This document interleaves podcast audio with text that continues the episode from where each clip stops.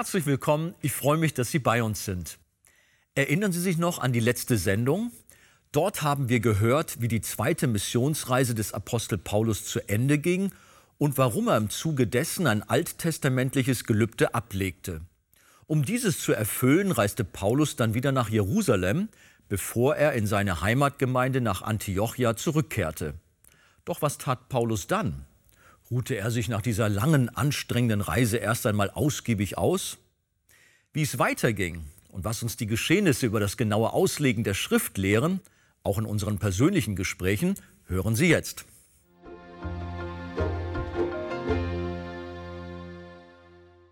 Die Verse 19 bis 22 in Apostelgeschichte 18 beschreiben, wie der Weg des Paulus von Korinth über die Ägäis nach Ephesus führte dann weiter mit dem Schiff nach Caesarea, dann den kurzen Weg nach Jerusalem hinauf und von dort aus ging es dann nach Antiochia in seine Heimatgemeinde.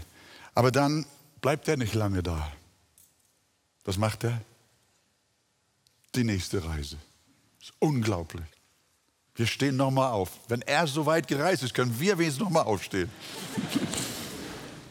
Das sind jetzt die Verse Apostelgeschichte 18, Vers 23 bis 28. Und nachdem er einige Zeit dort zugebracht hatte, zog er weiter und durchreiste nacheinander das Gebiet von Galatien und Phrygien und stärkte alle Jünger. Er war wieder unterwegs. Aber ein Jude mit Namen Apollos aus Alexandria gebürtig kam nach Ephesus, ein beredter Mann, der mächtig war in den Schriften. Dieser war unterwiesen im Weg des Herrn und feurig im Geist. Er redete und lehrte genau über das, was den Herrn betrifft, kannte aber nur die Taufe des Johannes. Und er fing an, öffentlich in der Synagoge aufzutreten. Als nun Priscilla und Aquila ihn hörten, nahmen sie ihn zu sich und legten ihm den Weg Gottes noch genauer aus.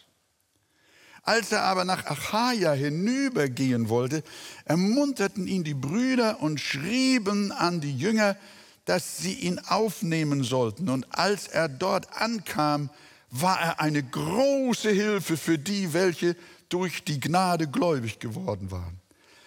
Denn er widerlegte die Juden öffentlich mit großer Kraft, indem er durch die Schriften bewies, dass Jesus der Christus ist.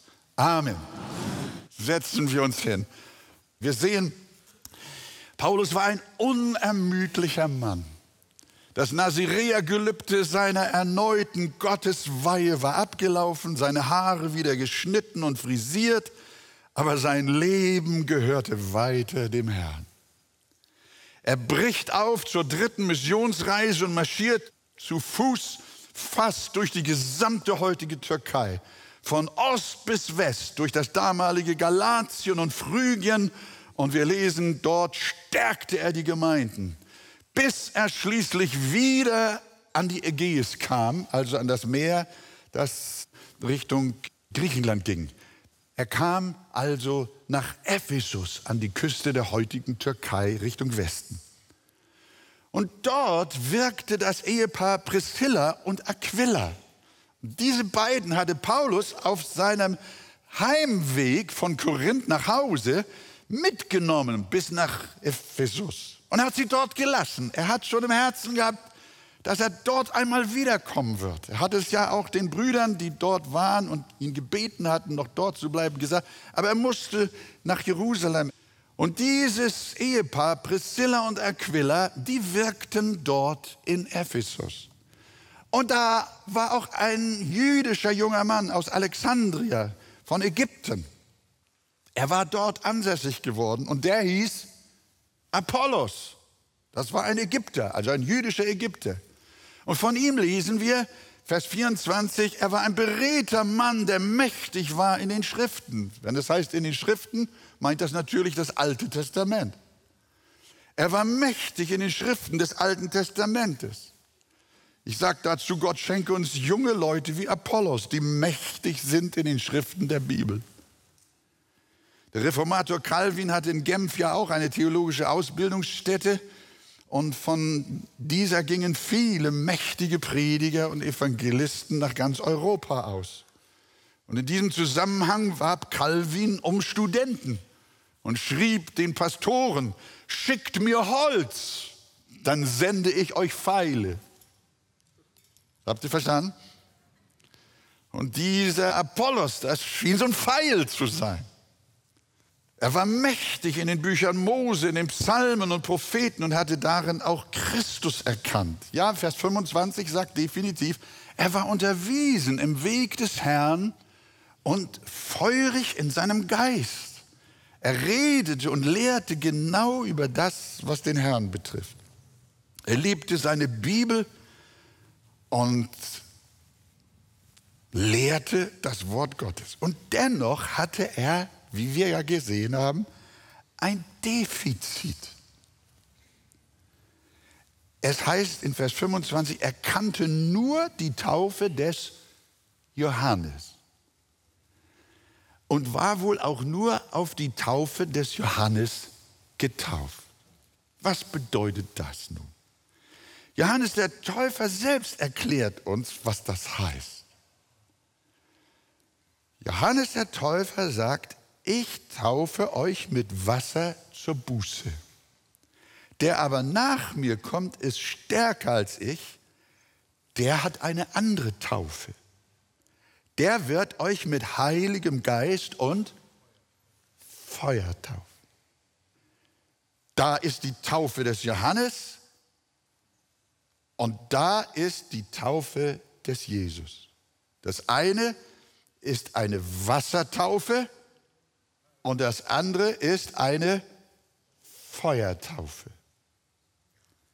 Und Jesus sagt ja später dasselbe in Apostelgeschichte 1, Vers 5 vor seiner Himmelfahrt. Johannes hat mit Wasser getauft, ihr aber sollt mit Heiligem Geist getauft werden. Also dieser Apollos, der hatte wohl die Wassertaufe des Johannes, aber er hatte noch nicht die Geist- und Feuertaufe des Jesus.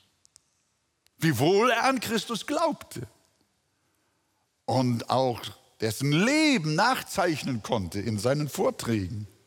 Und zwar sehr genau und er war gut darin unterwiesen. Aber er hatte nicht die Taufe des Christus. Johannes hat nur eine äußere Taufe vornehmen können, die zwar einen symbolischen Wert hatte, aber keine Kraft zur Wiedergeburt. Die Menschen, die zu Johannes kamen, liebe Freunde, die haben eine vorausschauende Taufe auf Christus hin absolviert. Johannes der Täufer war ja ein Vorgänger, ein Wegbereiter für den wahren Messias, nämlich Christus. Und die Menschen, die bei Johannes getauft worden sind, die haben nur eine Wassertaufe, eine Symboltaufe erlebt. Aber als Jesus kam, da wurden die Menschen nicht nur mit Wasser behandelt und blieben dieselben, denn das Wasser hatte keine Kraft, die Herzen zu reinigen. Aber als Jesus kam, da kam er mit einer Taufe, die auch die Herzen gereinigt hat. Es war eine Taufe, die den Kern ihres ganzen Seins und ihres ganzen Wesens veränderte. Das war das Wirken des Heiligen Geistes, Geist und Feuer. Sie hatte die Taufe des Johannes nur gleichnishaften Charakter auf das hin, was in Christus kommen sollte. Und als er kam, da kam die richtige Taufe. Jesus taufte nicht mit Wasser, sondern er taufte Menschen, wie gesagt, im Innersten ihres Seins mit Geist und Feuer, sodass sie eine echte Lebensveränderung, eine Wiedergeburt, eine neue Schöpfung geworden sind. Apollos glaubte alles, was von Jesus in den Schriften des Alten Testamentes gesagt wurde.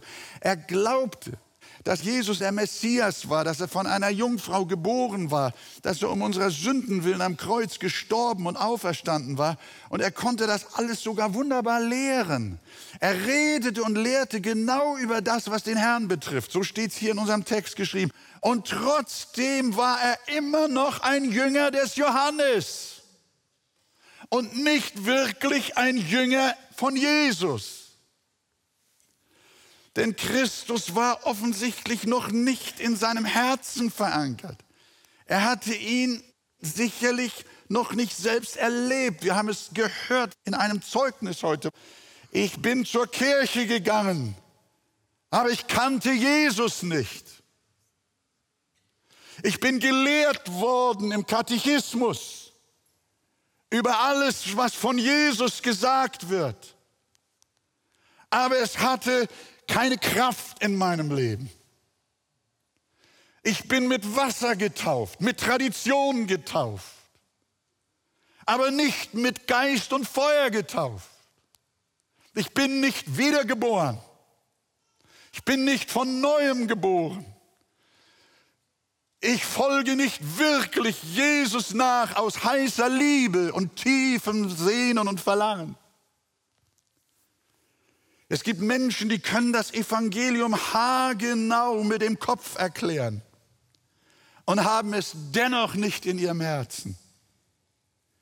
Sie haben noch nicht die zur Wiedergeburt führende Taufe mit Geist und Feuer erlebt. Sie kennen nur die Theorie, nur das Vorbild. Sie kennen nur die Taufe des Johannes. Natürlich fragen unsere Täuflinge, wozu müssen wir denn jetzt noch ins Wasser? Was ist denn nun die Wassertaufe der Christen im Vergleich zu der Wassertaufe des Johannes? Ganz einfach. Die Taufe des Johannes war ein Symbol dessen, was kommen soll. Und die Wassertaufe der Christen ist ein Symbol dafür, was schon geschehen ist. Wahre Christen, die sich mit Wasser taufen lassen, haben die Taufe mit Geist und Feuer nicht mehr vor sich, wie einst die Johannesjünger, sondern sie haben sie schon hinter sich.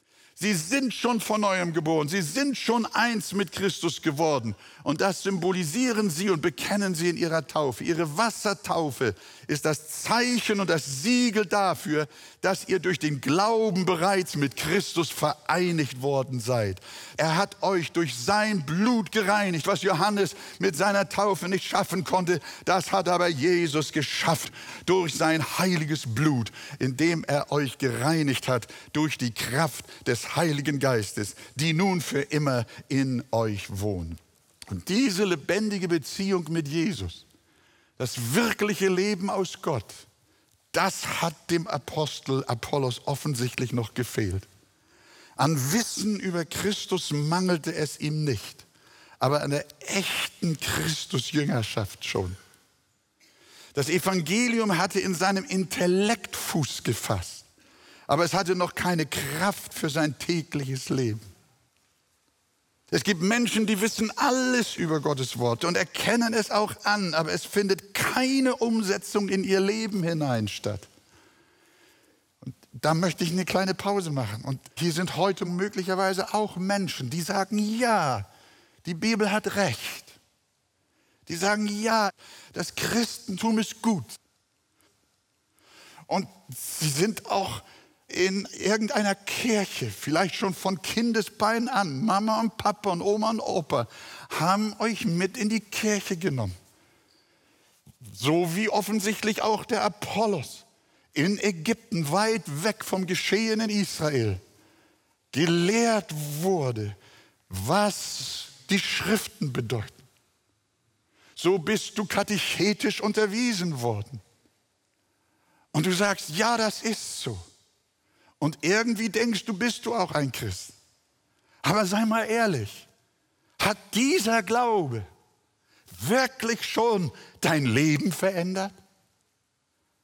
Hat dieser Glaube Kraft gehabt in deinem Leben? Hat dieser Glaube eine wirklich tägliche Bedeutung in deinem Alltag? Macht er was mit dir? Hast du eine Beziehung in deinem Herzen zu Jesus, eine lebendige Beziehung zu Gott? Das ist die ganz große Frage. Es gibt Menschen, die wissen alles über Gottes Wort und erkennen es auch an, aber es findet keine Umsetzung statt. Solche Menschen gab es viele zur Zeit der Apostelgeschichte, einer Zeit des Übergangs vom Judentum zum Evangelium. Sie glaubten virtuell, aber nicht errettend. Sie sehen Menschen wie Bäume, wie jener Blinde, der wohl angerührt war, aber noch nicht zur vollen Sehkraft gelangt war. Denken wir nur an die Bekehrten in Samaria, zu denen die Apostel noch extra kamen, damit auch sie nicht nur einen theoretischen Glauben, sondern den Heiligen Geist empfingen und wirklich zur Wiedergeburt durchdringen würden. Im nächsten Kapitel, in Kapitel 19, werden wir hören von den zwölf Jüngern in Ephesus, wo ja diese Geschichte auch stattfindet. Die waren auch Jünger des Johannes. Und da brach Paulus sie, habt ihr den Heiligen Geist empfangen, als ihr gläubig wart? Ist euer Glaube lebendig? Und dann lesen wir, wir haben nicht einmal gehört, dass der Heilige Geist da ist. Sie wussten ähnlich wie Apollos alles von Jesus, aber hatten ihn noch nicht persönlich erlebt. Das ist symptomatisch für diese Übergangszeit in der Apostelgeschichte, vom Alten zum Neuen Testament. Und wir kennen viele Menschen, immer wieder treffen wir sie, die wollen mit Jesus gehen, aber hängen noch an ihrem Buddha. Sie hängen noch in ihren alten Religionen. Und das ist manchmal so ein Hinken auf beiden Seiten. Und wir müssen ihnen sagen, du musst deine Beziehung zu dem alten, nicht göttlichen, antichristlichen Glauben, musst du kappen und musst ganz rüberkommen zum lebendigen Glauben. Du brauchst eine Taufe mit Geist und Feuer. Gott schenke uns das allen. Und dieser gelehrte Johannes, Jünger Apollos, predigt nun öffentlich in der Synagoge zu Ephesus. Der steht da auf und predigt. Und wer sitzt da unter diesem Vortrag von Apollos? Priscilla und Aquila. Und die merken, dass der Apollos ein feiner Kerl ist und dass er vieles weiß und gut weiß. Aber eins fehlt ihm noch. Er war nur getauft auf die Taufe des Johannes. Und wie hat nun dieses christliche Ehepaar sich verhalten? Die haben gleich ihn öffentlich unterbrochen. Komm runter von der Kanzel. Du predigst falsch. Haben sie das getan? Nein. Die haben auch nicht schlecht über ihn geredet. Auch nicht zu ihm gesagt, dass er ein falscher Lehrer ist, sondern was haben sie getan? Sie haben ihn eingeladen zu sich nach Hause. Das waren wunderbare Leute. Er fing an, öffentlich in der Synagoge aufzutreten, Vers 26. Und als Priscilla und Aquila ihn hörten, nahmen sie ihn zu sich und legten ihm den Weg Gottes noch genauer aus.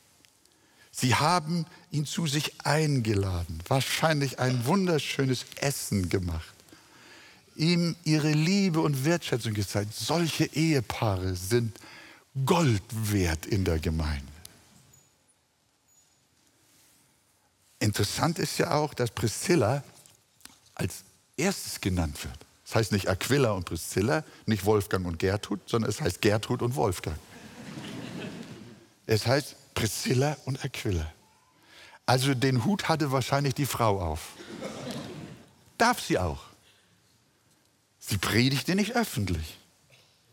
Aber im persönlichen Gespräch ist es nicht nur erlaubt, sondern von der Schrift gewünscht, dass auch Frauen Männern helfen, dass sie lehrmäßig weiterkommen, dass sie in der Erkenntnis wachsen können. Ich kann mich erinnern an Joni Eriksen Tada. Viele von euch kennen sie noch.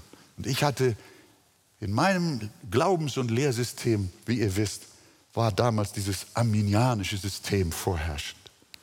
Der Wille, der freie Wille des Menschen ist der Dreh- und Angelpunkt allen Glaubens und aller Hoffnung. Solange ich will, schenkt Gott mir seinen Segen. Und wenn ich keine Willenskraft mehr habe, und keine Willensfähigkeit mehr, dann lässt er mich fallen. Dieses System, ich habe das nicht gemerkt, wie das viele nicht merken. Dieses System setzt unsere Hoffnung auf unseren Willen, von dem alles abhängt. Ich komme nur in den Himmel, solange ich will. Und wenn ich aus Versehen mal versage, wie ein Petrus, und den Herrn verleugne, dann habe ich keine Hoffnung mehr. Aber dann kam die Juni und hat mir gesagt, nein, Wolfgang, es liegt nicht an dem Wollenden, es liegt nicht an dem, der will. Das Heil hängt nicht an deinem Willen, sondern das Heil hängt an Gottes Erbarmen. Da hat der große Apollos von einer lieben Schwester eine Unterweisung bekommen, die die Weichen für seinen zukünftigen Dienst mächtig gestellt hat. Ich danke Gott für Frauen, für Schwestern in Christus, die unterwiesen sind im Wort des Herrn. Gott möge uns viele davon schenken, Ehepaare schenken. Stimmt ihr mit mir überein? Ja, Halleluja.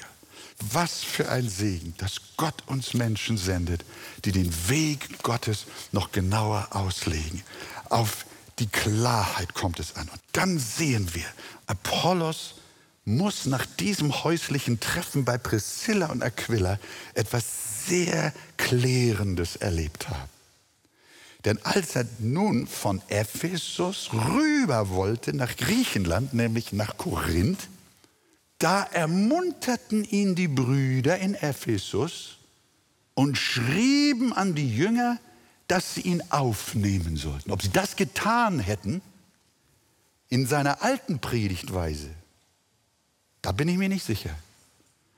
Aber als er ein richtiger Jesus-Jünger geworden ist und nicht mehr ein Johannes-Jünger, denn der hatte gesagt, ich muss abnehmen und Christus muss zunehmen.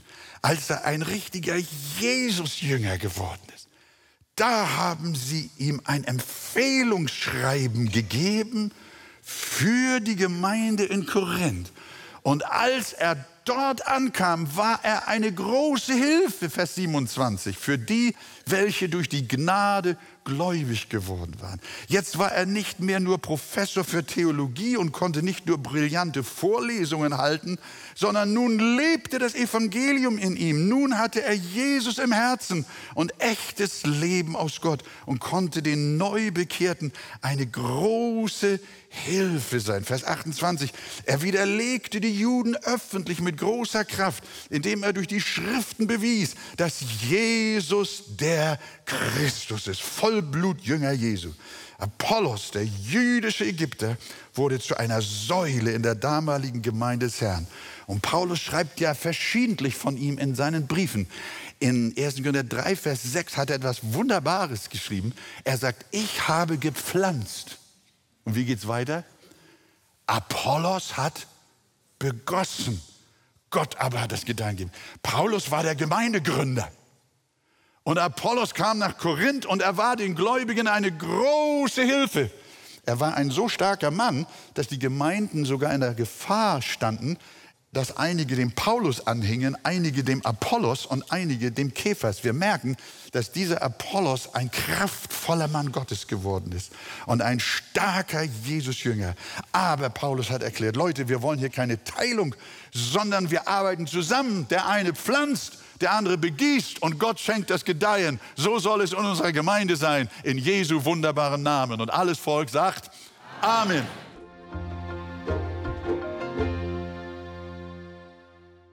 Wir sollen einander helfen, den Weg Gottes noch genauer auszulegen, um zu verstehen, wer Jesus Christus ist und was er für uns getan hat. Möchten Sie vertiefende Ausführungen zu diesem Thema, dann lesen Sie in dem Buch Das Evangelium Kennen und Genießen von Pastor Wolfgang Wegert das Kapitel Ein barmherziger Gott. Auf Wunsch erhalten Sie ein Exemplar kostenlos. Und bestellen Sie gerne unser Magazin Die Taube. Darin finden Sie alle aktuellen Programmhinweise über die Ausstrahlung der Fernsehkanzel sowie weitere Informationen zum Gemeinde- und Missionswerk Arche. Wir freuen uns über jeden Kontakt zu unseren Zuschauern. Sie erreichen uns per Brief, E-Mail oder zu nachfolgenden Zeiten unter der eingeblendeten Telefonnummer. Näheres zur evangelisch reformierten Freikirche Arche finden Sie im Internet. Viele Zuschauer teilen uns ihre Freude über die Fernsehkanzel mit, am Telefon, per Brief oder E-Mail. Sie spenden Geld, damit wir die Sendungen produzieren und ausstrahlen können. Dafür sage ich allen ein ganz herzliches Dankeschön. Über eine Spende auf die eingeblendete Kontoverbindung würden wir uns sehr freuen. Ich verabschiede mich nun und wünsche Ihnen Gottes Segen.